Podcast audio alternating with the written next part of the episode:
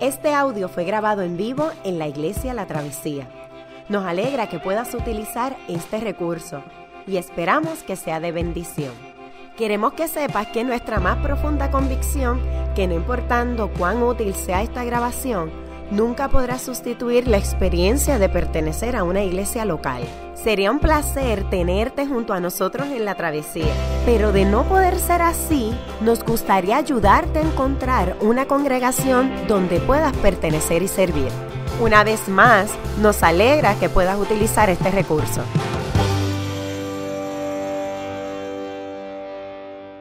La palabra de hoy se encuentra en el libro de Juan, capítulo 20, versículos del 19 al 31.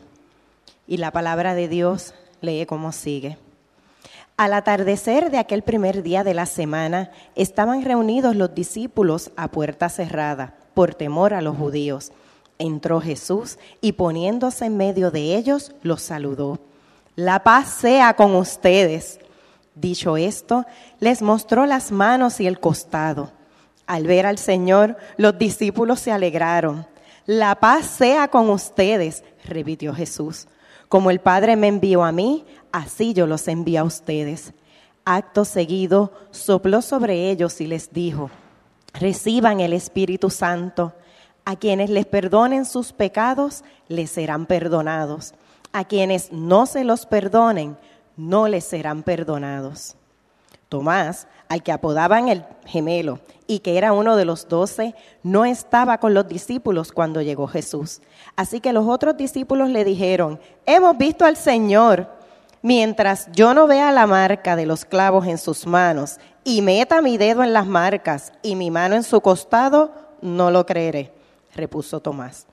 Una semana más tarde estaban los discípulos de nuevo en la casa y Tomás estaba con ellos. Aunque las puertas estaban cerradas, Jesús entró y poniéndose en medio de ellos, los saludó. La paz sea con ustedes. Luego le dijo a Tomás, pon tu dedo aquí y mira mis manos.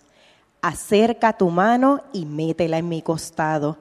Y no seas incrédulo, sino hombre de fe. Señor mío y Dios mío, exclamó Tomás, porque me has visto, has creído, le dijo Jesús. Dichosos los que no han visto y sin embargo creen. Jesús hizo muchas otras señales milagrosas en presencia de sus discípulos, las cuales no están registradas en este libro, pero éstas se han escrito para que ustedes crean que Jesús es el Cristo, el Hijo de Dios, y para que al creer en su nombre tengan vida. Esta es la palabra de Dios.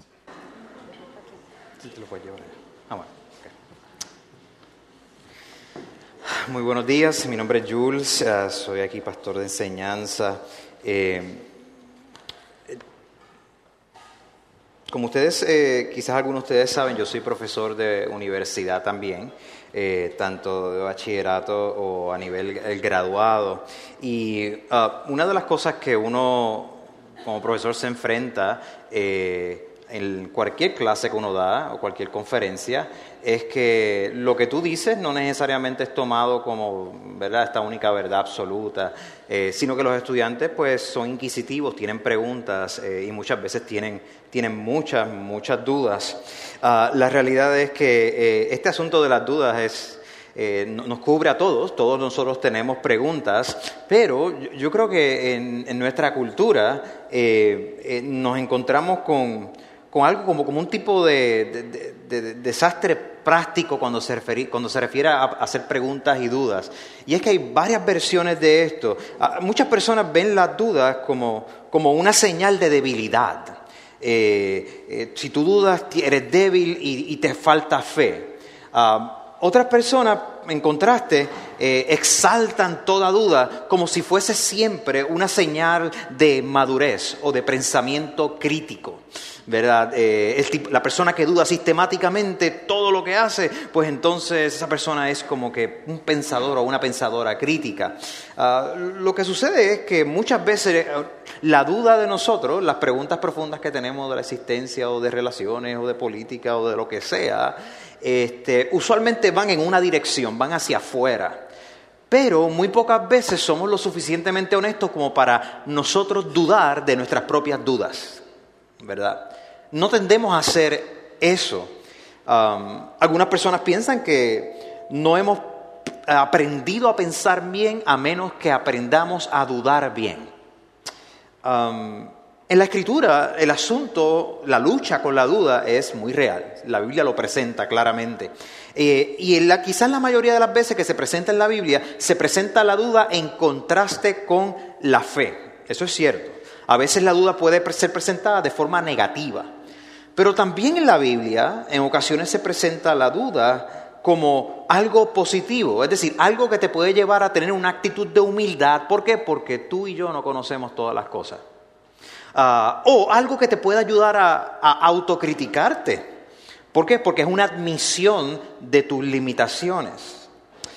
Así que la duda puede, puede funcionar de forma negativa, ¿verdad? Como que en contraste con la fe, pero también puede funcionar de forma positiva cuando nos lleva a ser gente más humilde, porque entendemos que hay verdades que nos superan o hay que verdades que necesito entenderlas de verdad, aunque ahora mismo no las, no las puedo comprender. Y supongo que en un sentido, a todos nosotros nos gustaría tener pruebas de muchas cosas, de muchas cosas que creemos o de muchas cosas que preferimos. Particularmente cuando se refiere a asuntos de la fe cristiana, cuando se refieren a asuntos acerca de Jesús, por ejemplo. Alguien una vez dijo que la religión cristiana es una de esa, es una creencia en particular que te requiere que tú creas 10 cosas increíbles antes de comerte tu desayuno. Es decir, hay, hay tanto que tenemos que acercarnos a creerle a Dios que realmente reta nuestra manera normal de nosotros pensar.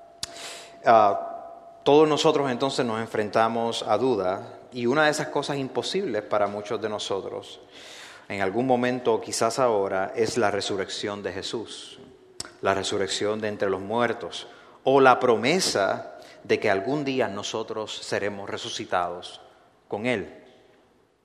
Nosotros lo que tenemos es el testimonio fiel de la Escritura, el testimonio fiel de, testigos oculares y experienciales, de gente que pudo haber sido refutada en ese momento por toda la gente que pudieron haber dicho, mira, aquí está el cuerpo, pero como la historia nos demuestra, el cuerpo nunca fue encontrado, ninguna evidencia a lo contrario, y sin embargo tenemos hombres y mujeres y niños y ancianos que dejaron sus vidas en el camino diciendo, este Jesús de Nazaret ha sido resucitado de entre los muertos. El reclamo central de la fe cristiana es que este joven rabino, maestro Jesús, fue muerto en un día como un, como un viernes santo que proclamamos y ese domingo, tres días después, había sido levantado de entre los muertos. Así que si nosotros vamos a ser serios en considerar la proclamación de las buenas noticias de Jesús, tenemos que enfrentarnos con su resurrección. Y la realidad es que su resurrección se convierte o en una esperanza o en una amenaza o, nos, llena de esperanza de que todas las luchas de nuestra vida no son la última palabra y que la muerte no va a reinar por siempre y que Dios, el creador del universo, está haciendo algo en la historia a partir de Jesús o nos amenaza, amenaza mi autonomía, mi sentido, como, como decía Josema, de que yo estoy en control de todo, porque si Jesús ha sido resucitado entre los muertos, entonces Jesús es quien Él dijo ser, el Hijo de Dios y el único camino a conocer a nuestro Creador. Eso es lo que hacemos los domingos, honestamente. Estamos diciendo algo que para creer naturalmente es imposible, que el creador de todo el cosmos se ha revelado en este ser humano, Jesús de Nazaret, y ha revelado que Él es nuestro libertador. Esta es la confesión que nosotros hacemos cuando nos reunimos aquí los domingos, cuando cantamos, cuando leemos la palabra, cuando, cuando recibimos la palabra, cuando vamos a la mesa y compartimos los sacramentos, el pan y el vino. Esta fue la confesión de los primeros cristianos. Y hoy nosotros continuamos la historia de la resurrección, el reporte de Juan, el Evangelio de Juan que acabamos de leer, eh, que, que, que, que lo leímos de Juan capítulo 20. En ese momento ya eh, había sucedido la resurrección en la mañana, temprano en la mañana, María Magdalena junto con otras mujeres habían ido al sepulcro, la piedra estaba movida, adentro no había nada, solamente estaba este, el tipo de tela que se utilizaba para envolver a los muertos. Jesús no estaba ahí, un ángel se le aparece y le dice, ¿por qué ustedes buscan entre los muertos al que vive? María Magdalena corre hacia los discípulos y tiene una gran noticia que darles. Yo he visto al Señor. Y se nos dice que María va donde los discípulos, les dice lo que sucede, Pedro y Juan salen corriendo a ver dónde está la, a ver la tumba, se dan cuenta que es verdad que está vacía. Pero por lo que nosotros podemos ver, por lo menos de la historia, cuando María le dice a los discípulos lo que había sucedido, solamente Pedro y Juan salieron y los demás se quedaron, no sé, allí donde estaban. Los demás como que no se movieron y la pregunta es, ¿pero por qué la gente, o sea, eso era para que todos, todos salieran corriendo? ¿Por qué no se movieron a correr también a investigar lo que María había hecho? Bueno, uno podría decir, este, bueno, quizás era que como el reporte venía no de uno de los doce, sino que venía de una mujer, pues entonces ellos dijeron, ah, por favor, quizás está muy emocionada, qué sé yo qué. María había tenido una conversación con Jesús, se nos había reportado, quizás fue eso. No, no fue tanto eso. El texto nos dice que los discípulos estaban reunidos en un cuarto con la puerta cerrada, le habían puesto pestillo, candado y cuanta cosa había. ¿Por qué? Porque tenían miedo. Tenían miedo. Y tenían miedo de las autoridades religiosas de los judíos, nos dice Juan. Tenían miedo. ¿Por qué? Pues eso es lo que tú haces. Tú tienes miedo, tú te encierras. Tú te aíslas. Yo me aíslo y yo dejo de escuchar el consejo, yo dejo de escuchar que otra persona me diga, mira, aquí hay una solución, aquí hay una alternativa. ¿Por qué? Porque tengo miedo. Y cuando tú y yo tenemos miedo nos encerramos, hay una aura, hay una ilusión de control, de que al menos yo estoy aquí protegido, estoy aquí protegida. ¿Por qué entonces ellos no fueron a buscarlo? Porque tenían miedo las autoridades religiosas. ¿Quién sabe si también los discípulos tenían miedo que si verdaderamente el Mesías había resucitado, que les iba a sacar en cara que ellos lo negaron y que salieron corriendo? ¿Por qué? Porque así era que, así es que la gente, la gente te tira las cosas en la cara. Se te acercan a ti y dicen, me dejaste arrollado. Me dejaste arrollado. Entonces, desgraciado, me dejaste arrollado. O sea, y nosotros, no, pero mala mía, qué sé yo, que quién sabe si eso es lo que estaba pasando. Pero al menos ellos estaban sumamente asustados. Así que el día de la resurrección, ese domingo en la mañana, termina en una tarde con discípulos que están ultra asustados, con una mujer valiente que fue testigo directo de lo que pasó diciéndole, tienen que ir a ver lo que está pasando, y la mayoría de ellos ahí, en un cocún, protegiéndose porque se sentían amenazados. Inmediatamente aprendemos entonces que Jesús, Jesús se aparece a los que sienten miedo. Jesús se aparece a los que sienten miedo. Mira cómo dice el texto. El texto nos dice, Jesús les dice, la paz sea con ustedes, repitió él. Como el Padre me envió a mí, así yo los envío a ustedes.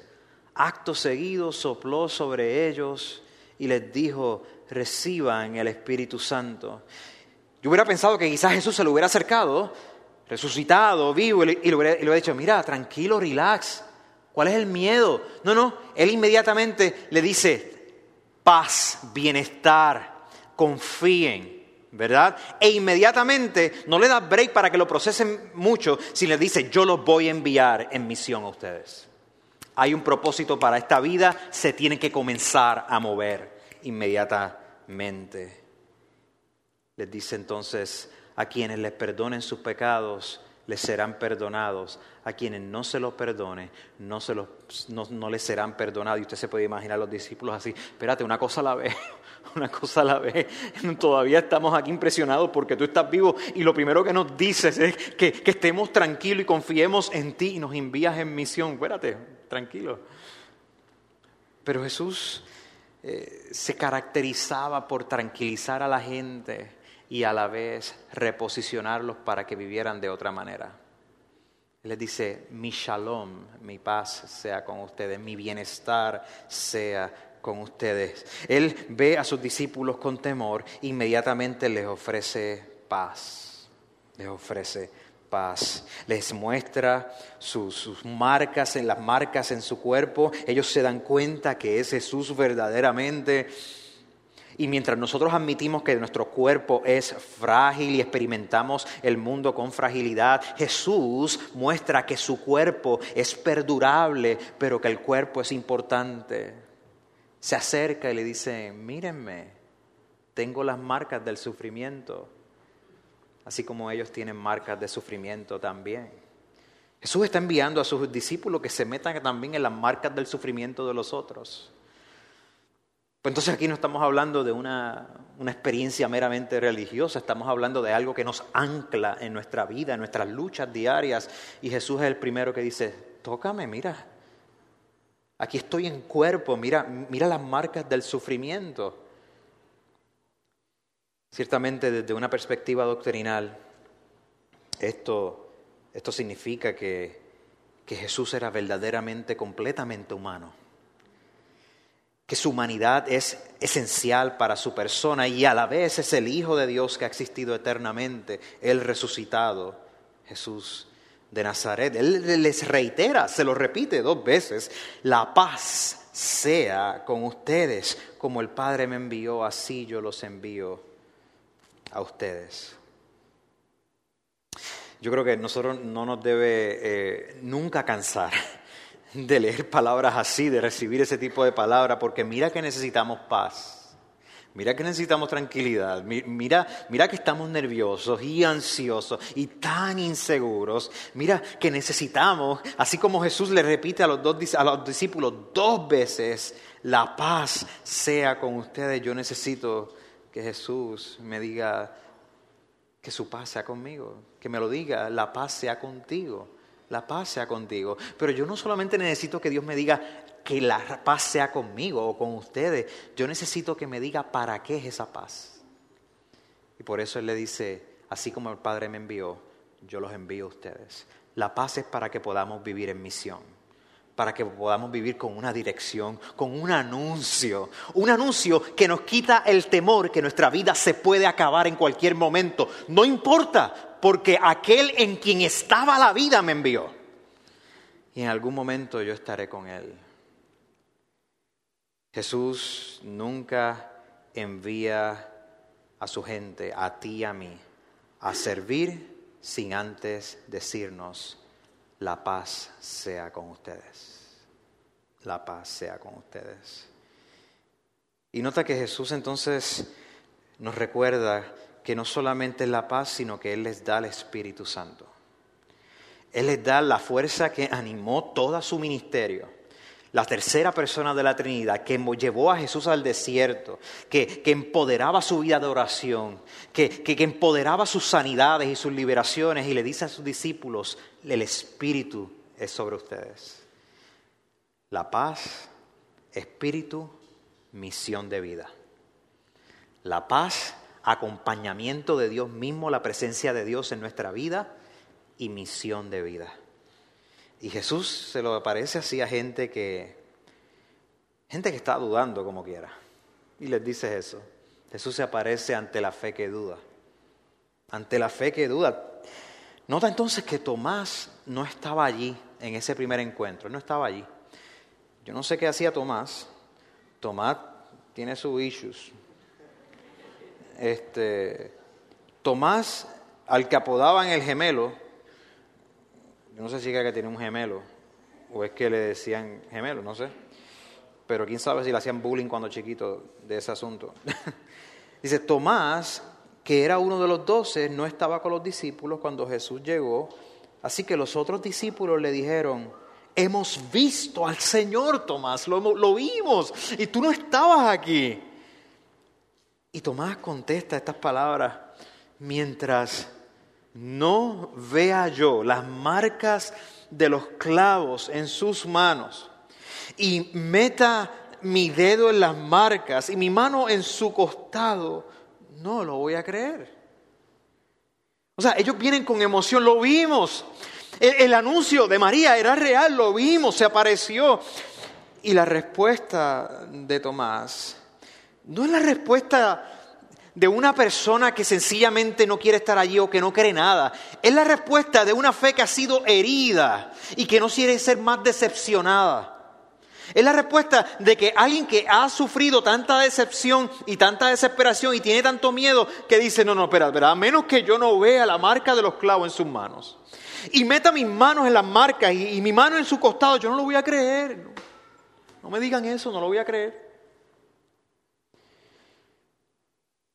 Aunque Pedro era el líder de los discípulos y nosotros encontramos diferentes escenas donde Pedro muestra ¿verdad? su personalidad y sus cosas, el Evangelio de Tomás se interesa en que nosotros, el Evangelio de Juan se interesa que entendamos a Tomás, perdón.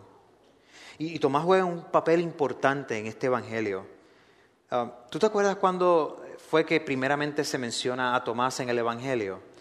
El pastor Ronnie predicó de esto, fue en el capítulo 11 en el Evangelio de Juan, el verso 16. En ese momento Jesús estaba planificando ir a Judea porque su amigo Lázaro había muerto. Y los discípulos estaban tratando, entre otras cosas, de convencer a Jesús de que realmente no fuera a Judea porque era peligroso para él y para ellos porque estaban los líderes religiosos buscando eh, eh, encarcelar o hasta matar a Jesús. Y los discípulos estaban en esta única conversación y de pronto Juan nos resalta que Tomás en esa situación se ve como una persona que, que está caminando el camino de eh, aprender a confiar en ese Mesías, pero entonces Tomás dice, pero ok, mira, si, si nos vamos a ir como quiera, a Judea, si no hay otra opción, se vira a los discípulos y le dice, pues vayamos con él y que nos maten. Dice, pues yo no sé. O sea, Tomás no es el tipo que diga, ah, ¿sabes qué? Bad plan. No te voy a seguir, voy a seguir el plan B. Sino es la persona que dice, no vayamos, o sea, no vayamos, realmente no hace sentido. Y Jesús le dice, no, no, no, es que vamos a ir. Pues vamos entonces y que nos maten. Pues, o sea, él muestra un camino de una fe escéptica pero comprometida. O sea, él tiene todas estas preguntas y todas estas dudas, pero está comprometido. Él como quiera lo va a seguir. La próxima vez que aparece Tomás en el Evangelio de Juan es cuando en el capítulo 14 Jesús está hablando de, su inminente muerte, de que Él va a ascender al cielo, de que va a preparar lugar para ellos. Los discípulos como que no entienden qué es lo que está pasando, nadie dice nada, pero Tomás se atreve, alza su voz y dice, mira, mano, yo no sé de qué tú estás hablando, de qué camino tú estás hablando que vamos a seguirte, cuál es la que hay. Y Jesús declara esta única declaración que ha retumbado, ha sido eco a través de todos los siglos hasta el día de hoy. Yo soy el camino, la verdad y la vida. Nadie viene al Padre si no es por mí. Tenemos esa declaración a partir de una persona que tiene una fe escéptica pero comprometida y que no tiene miedo a vociferar sus dudas y sus preguntas y a esa persona es la que nos permite tener una de las declaraciones más altas acerca de la persona de Jesús. Tomás tenía su actitud de llevar la contraria pero él era la persona que, aunque una vez resistió, se vuelve finalmente la persona que comienza a confiar aún más en Jesús a pesar de sus dudas. Tomás no estuvo con los discípulos, no vio a Jesús resucitado en esa primera escena, así que él no iba a creerlo sencillamente porque ellos le dijeran. Ah, Nota que fue que sucedió, por ejemplo, una semana más tarde estaban los discípulos de nuevo en la casa. ¿Cuánto había pasado? Una semana. Tomás estaba con ellos, aunque las puertas estaban cerradas de nuevo. Jesús entró y poniéndose en medio de ellos, los saludó. Y Jesús vuelve a decirle, la paz sea con ustedes. Mi bienestar, mi tranquilidad que sea con ustedes por tercera vez. O sea que los discípulos estaban ansiosos y todavía un tanto temerosos y están con la puerta cerrada. Jesús se aparece y vuelve y le repite, la paz sea con ustedes.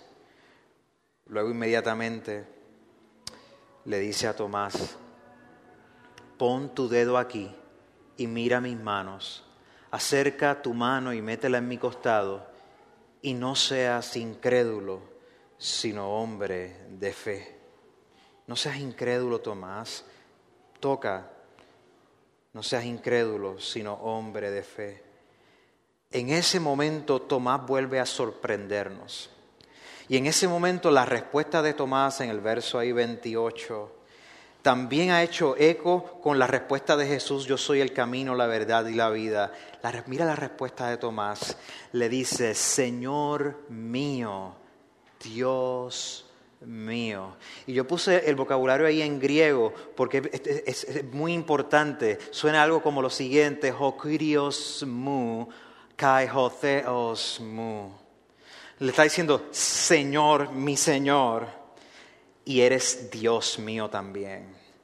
Todo el Evangelio de Tomás, eh, de, de, de Juan, estaba dirigiéndose a esta única confesión todo el ministerio de Jesús, desde el principio. Ya Juan nos había dicho, en el principio era el verbo, el verbo era con Dios y el verbo era Dios y habitó entre nosotros. Este Jesús de Nazaret es la luz que vino al mundo. Él es el buen pastor, Él es la puerta, Él, es aquel que, que, que preserva nuestra vida. Y todo se está dirigiendo al momento en que Tomás, el discípulo que duda, hace esta extraordinaria confesión. Tú eres Señor, tú eres Rey y eres Dios. Ya Tomás deja de llamar a Jesús Rabbi, rabino. Ya, ya no le dice maestro. Él le dice Señor y Dios. La confesión de Tomás es el pináculo de la fe cristiana. Mira, mira, de una trayectoria de duda y de sufrimiento llega a ser la persona que nos da una de las confesiones más lindas, más poderosas que se encuentra en el Nuevo Testamento. Nosotros aquí en la iglesia repetimos el credo de los apóstoles. Y otro de los credos es el credo de Nicea, que fue escrito en el siglo IV. Y el credo de Nicea dice algo como lo siguiente, Jesús es Dios de Dios, luz de luz, Dios verdadero, de Dios verdadero. Él fue engendrado, Él no fue creado, de la misma naturaleza del Padre, por quien todo fue hecho, y que por nosotros y por nuestra salvación bajó del cielo. Tomás está haciendo ese tipo de declaración que inspira todo un credo. Dios de Dios, tú eres mi Señor, tú eres mi Dios. Tomás está diciendo, todas las profecías del Antiguo Testamento que apuntan al Creador metiéndose en medio nuestro están siendo cumplidas contigo. Y la oscuridad, alumbrado la oscuridad, nos dice Juan en el capítulo 1, y la oscuridad no ha podido vencerla. Jesús entonces no solamente se le aparece a gente que tiene miedo, no solamente... Um, eh, se revela como aquel que, que cuida a su gente. Jesús también bendice al que cree en su palabra. Jesús bendice al que cree en su palabra. Ofrece vida al que cree en él. Nota entonces que Tomás es asegurado que a pesar de las dudas de su vida, Jesús afirma su respuesta. Yo creo que aquí es donde nosotros tenemos que ver que Dios nos habla a nosotros también de esta manera, nos habla a pesar y a través de todas nuestras dudas. Es Dios a través de Jesús afirmando a esta congregación y a las millares de congregaciones que hoy se reúnen en domingo, diciéndoles precisamente lo que le dijo a Tomás, porque me has visto, has creído, pero dichosos los que no han visto y sin embargo han creído dichosos, bienaventurados, bendecidos, la gente que no me ha visto directamente y sin embargo ha creído, esa gente somos tú y yo. Esa gente somos tú y yo. Porque tú y yo no vimos esto directamente. Nos fuimos como Tomás. Nosotros somos aquellos que no, no estuvimos presentes allí. Somos aquellos que recibimos esta bendición a pesar de no haberle visto. Y Jesús dice, dichosos, bendecidos, bienaventurados son aquellos que no han visto y sin embargo creen. A través de, las eras, a través de, de los siglos, Jesús nos está viendo a ti y a mí y a todos los creyentes que han existido por los últimos dos mil años. Y promete su vinculación, se promete a sí mismo estar con nosotros. Aquellos que no le hemos visto y sin embargo ponemos nuestra confianza en Él. Tú sabes cómo Juan termina su evangelio haciendo esta declaración y les dice, pero estas cosas, todo esto que que se ha escrito es para que ustedes crean que Jesús es el Cristo, el Hijo de Dios, y para que al creer en su nombre tengan vida eterna. Se han escrito muchas cosas, pero lo que yo les he escrito a ustedes es para que ustedes crean en Jesús, que Él es el Cristo, el Hijo de Dios, y creyendo puedan tener vida eterna. Josema compartió su historia y parte de su historia es el patrón de cómo se hacen, cómo, cómo, surgen los seguidores y seguidoras de Jesús. Este es el patrón de hacer discípulos. El patrón es una persona en un grupo o sola se encuentra con Jesús y su palabra. Entonces esa persona recibe la buena noticia de Jesús y la comparte con otra persona. Entonces esa otra persona con que se comparte tiene sus dudas y sus preguntas. Y entonces Jesús se aparece a esa persona con su palabra de nuevo. Y esa persona viene a creerle a Jesús. Y esa persona va a ir a donde otra persona y le va a decir, y esa persona va a tener dudas y preguntas. Pero entonces Jesús se va a revelar a esa persona.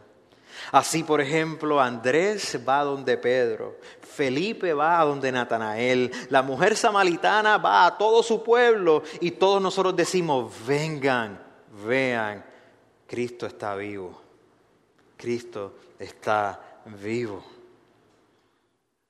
En las palabras, eh, en la introducción de, eh, su libro Mero Cristianismo, eh, C.S. Lewis hace este comentario acerca de nuestra nuestra intención de buscar la verdad y, versus nuestra intención de buscar comodidad.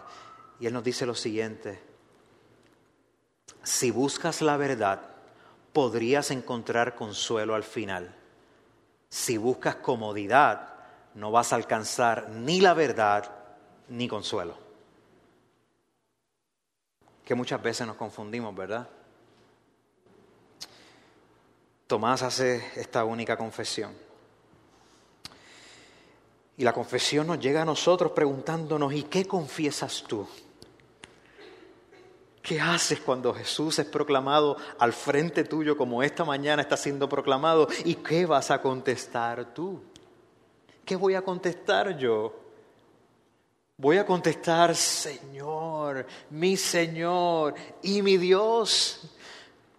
Quizás tú puedes decir, mira, es que no tengo la suficiente fe, ¿cómo es posible que Jesús entonces se acerque a mí? No, no, el asunto es que Jesús siempre se acerca a gente que no tienen fe, que no tienen suficiente fe.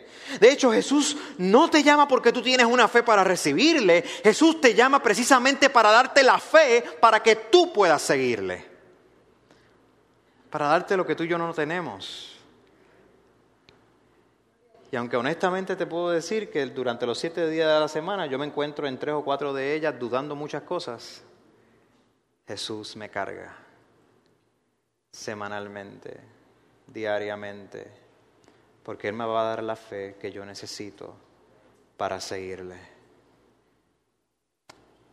Esa primera iglesia que estuvo reunida en ese grupito, en ese salón, con mucho temor, los discípulos, ¿verdad? Ese es, la, la el primer corillito de iglesia. Esa primera iglesia no tenían grandes planes ellos, no tenían grandes programas, no tenían un buen parking, no tenían este, visuales chéveres, ni micrófono, no tenían un ministerio de jóvenes, no tenían una predicación aburrida como algunas veces Ronnie predica. Este,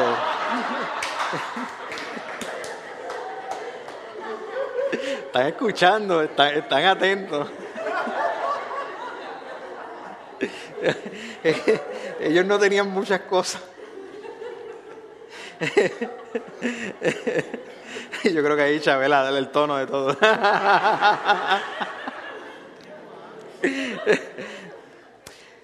Ellos definitivamente no se estaban riendo esa mañana, esa tarde. no tenían un plan estratégico para ver cómo iban a bregar el asunto.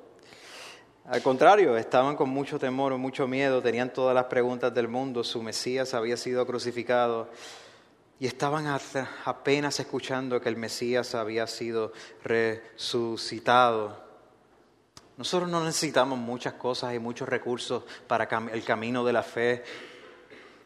El Cristo resucitado viene a nosotros a pesar de que no tenemos nada que ofrecerle. Nos creemos mucho, realmente somos pocos. ¿Tú sabes cuál es la buena noticia aquí? La buena noticia es esta, que tú y yo somos peores de lo que tú quieres admitir.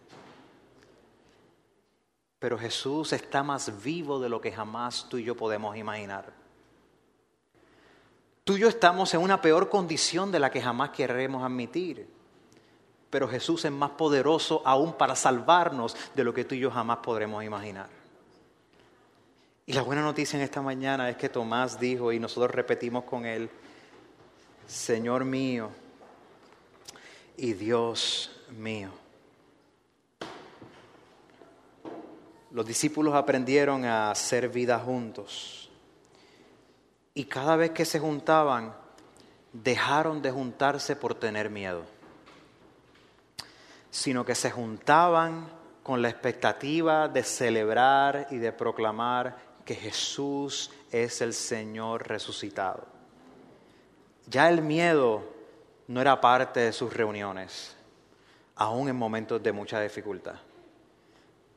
Eran el grupo de gente diciéndose, a pesar de todo lo que está pasando, Señor mío, Dios mío. ¿Cuál es tu respuesta esta mañana? ¿Dónde tú estás ubicado? ¿En qué parte de tus dudas? ¿Vas a dudar tus dudas? ¿Vas a estar abierto a la posibilidad de que Cristo te está hablando esta mañana diciéndote, bienaventurado el que no ha visto y cree?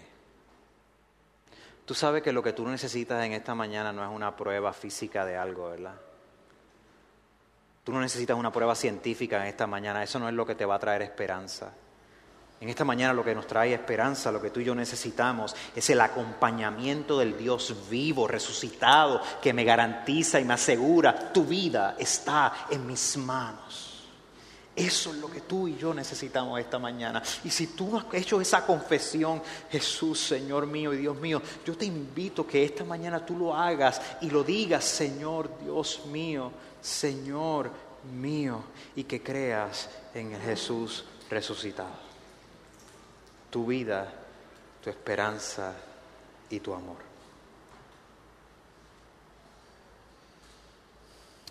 Ora conmigo un momento. Te necesitamos más que nunca, Dios.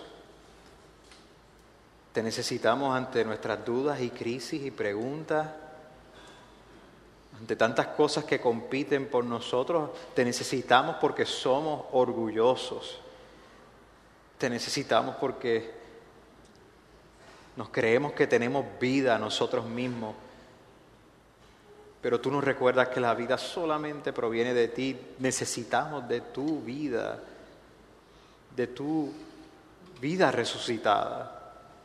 Necesitamos que nos des fe. Necesitamos que superes, Señor, nuestras dudas y preguntas. Que nos enseñes a confiar en ti a ser llenos de tu espíritu y a seguirte. Gracias Dios. Qué bueno que pudiste escuchar esta grabación. ¿Qué tal si la compartes con otros? Recuerda que hay muchos más recursos en nuestra página latravesía.org, donde también puedes realizar un donativo. Dios te bendiga.